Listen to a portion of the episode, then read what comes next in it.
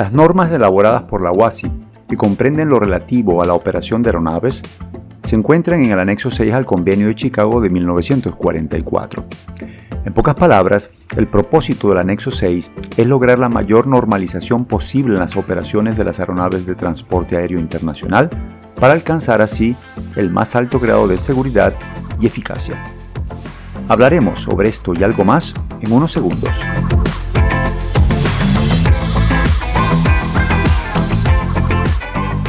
Seguridadaeronáutica.com, nuestro punto de encuentro seguro.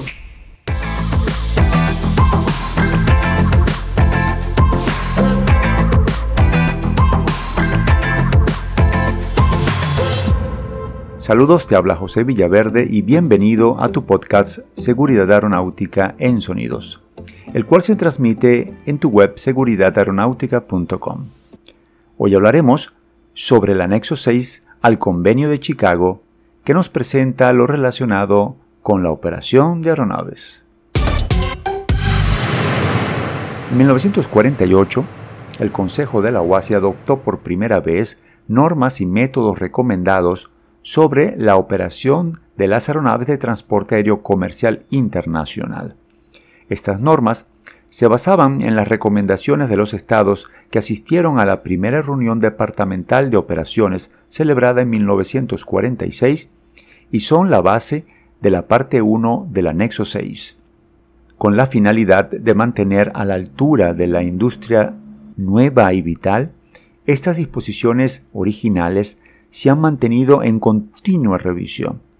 Por ejemplo, se publicó la segunda parte del anexo 6, que se refiere exclusivamente a la aviación general internacional y que comenzó a aplicarse a partir de septiembre de 1969.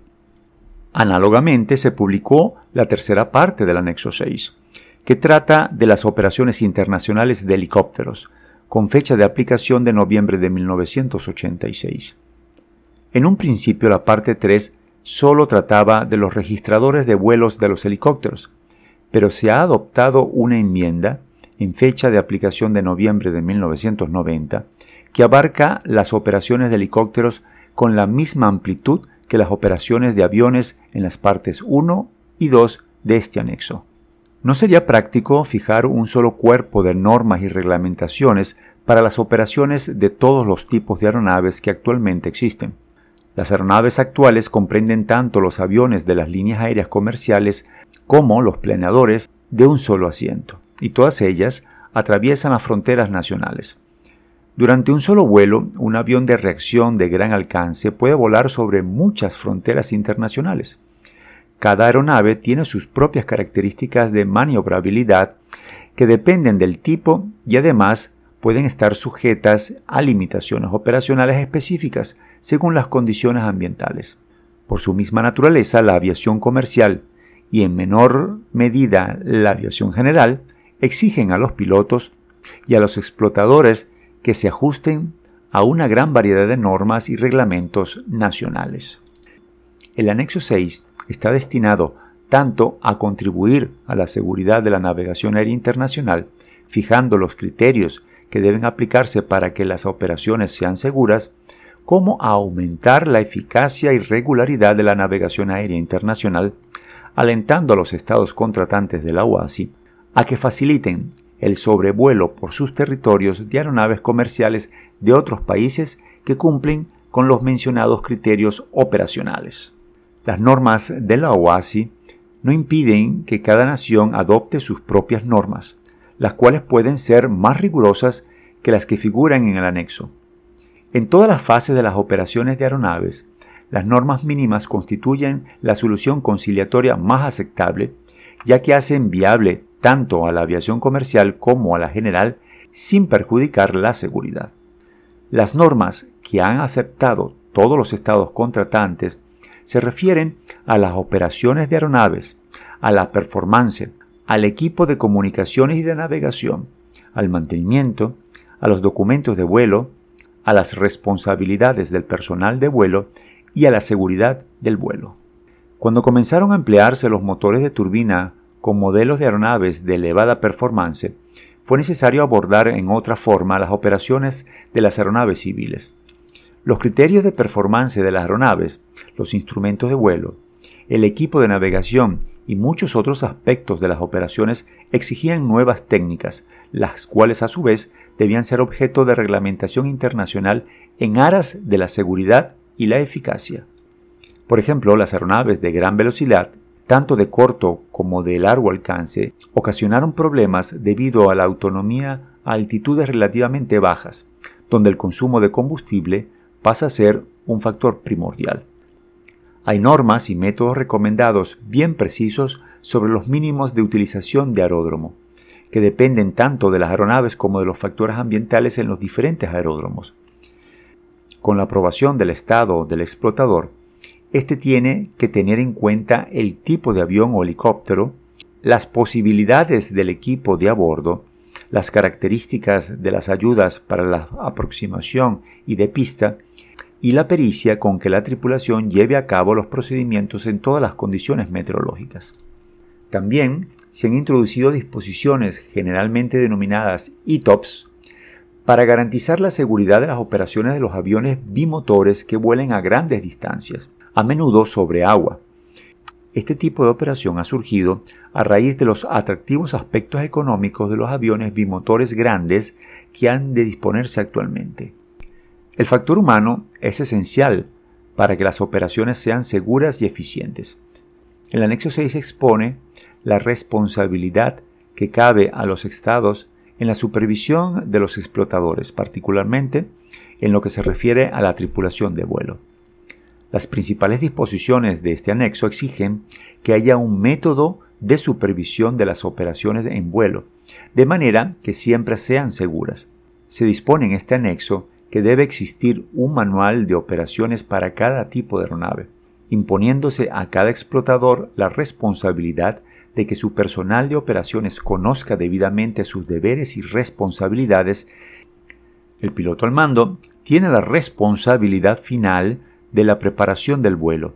Además, debe certificar los formularios de preparación del vuelo cuando se ha convencido de que su avión satisface las normas de aeronavegabilidad y otros criterios respecto a los instrumentos, al mantenimiento, a la masa y a la distribución de la carga, y a su emplazamiento seguro, sin obviar las limitaciones operacionales de la aeronave.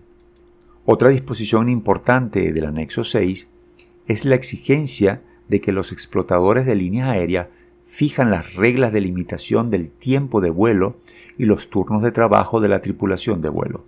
Esta misma norma exige además que el explotador conceda a su personal periodos adecuados de descanso, de tal manera que la fatiga ocasionada por el vuelo y por los vuelos sucesivos no ponga en peligro la seguridad. Los miembros de la tripulación no solo deben estar en condiciones de hacer frente a cualquier emergencia técnica, sino que también deben saber tratar con los demás tripulantes y reaccionar en forma correcta y eficaz cuando es necesario evacuar una aeronave. Las normas que trata este punto deben incluirse en el manual de operaciones. Un factor para la operación segura de las aeronaves es el conocimiento de sus límites operacionales. El anexo fija las limitaciones operacionales de la performance mínima de cada uno de los tipos de aeronaves actualmente en uso. Estas normas tienen en cuenta un gran número de factores que pueden influir en la performance de una amplia gama de aeronaves. La masa de la aeronave, la elevación, la temperatura, las condiciones meteorológicas y las condiciones de las pistas. Las normas prescriben la velocidad de despegue y aterrizaje en todas las condiciones en las cuales no funciona uno o más de los grupos motores. El adjunto C del anexo 6, parte 1, se ilustra detalladamente el cálculo de un nivel de performance que se aplica a una amplia gama de aviones y de condiciones atmosféricas. El apoderamiento ilícito de aeronaves civiles representa un peso más para el piloto al mando. La UASI ha estudiado las diversas medidas de seguridad que deben tomarse frente a estos actos, además de las precauciones de índole puramente técnica, de manera que puedan preverse el mayor número posible de situaciones de emergencia. La parte 2 del anexo 6 se refiere a los aviones en la aviación general internacional.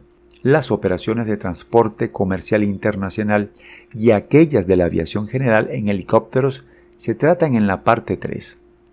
Algunas de las operaciones de la aviación general internacional pueden realizarse con tripulaciones que tienen menos experiencia y calificaciones que el personal de aviación civil comercial. Es posible que el equipo instalado en alguna aeronave de aviación general no satisfaga las mismas normas que aquel de las aeronaves de transporte comercial. Además, las operaciones de la aviación general están sujetas a normas menos rigurosas y se llevan a cabo con más libertad que las operaciones de transporte aéreo comercial. Por esta razón, la OASI reconoce que los pilotos de aviación general internacional y sus pasajeros no disfrutan necesariamente del mismo grado de seguridad que los pasajeros de aviones comerciales. Sin embargo, se ha preparado la parte 2 del anexo con la finalidad expresa de asegurar las personas en tierra, a bordo de las aeronaves y otras personas gocen de un nivel aceptable de seguridad. Así pues, cuando en el mismo espacio aéreo vuelan aeronaves comerciales y de aviación general, es necesario que se respeten las normas mínimas de seguridad. Para la emisión de este podcast, la última enmienda del anexo 6 es la enmienda 41 y la edición es la número 10, adoptada el 25 de noviembre del 2016 y con aplicación desde el 27 de abril del 2017. Hasta aquí el podcast del día de hoy. No olvides que puedes comunicarte con nosotros a través de nuestras redes sociales en Instagram, Facebook y YouTube como Seguridad Aeronáutica y en Twitter por arroba aerosegura. Igualmente nos encantaría recibir tus comentarios, opiniones y sugerencias sobre este podcast, así como cualquier otro tema que te gustaría que tratásemos en nuestros próximos episodios. Y por supuesto no dejes de visitar tu página web seguridadaeronáutica.com donde podrás escuchar todos nuestros podcasts, encontrar varios artículos en nuestro blog y enterarte de otros temas sobre la seguridad de la aviación y la seguridad operacional en español y en un mismo sitio. Te damos mil gracias por acompañarnos recordándote que en nuestro próximo episodio veremos el anexo 7 de la OASI, que nos habla sobre las marcas de nacionalidad y de matrícula de aeronaves. Como siempre, un fuerte abrazo en la distancia y cuídense mucho para que juntos volemos en un próximo podcast de Seguridad Aeronáutica en Sonidos.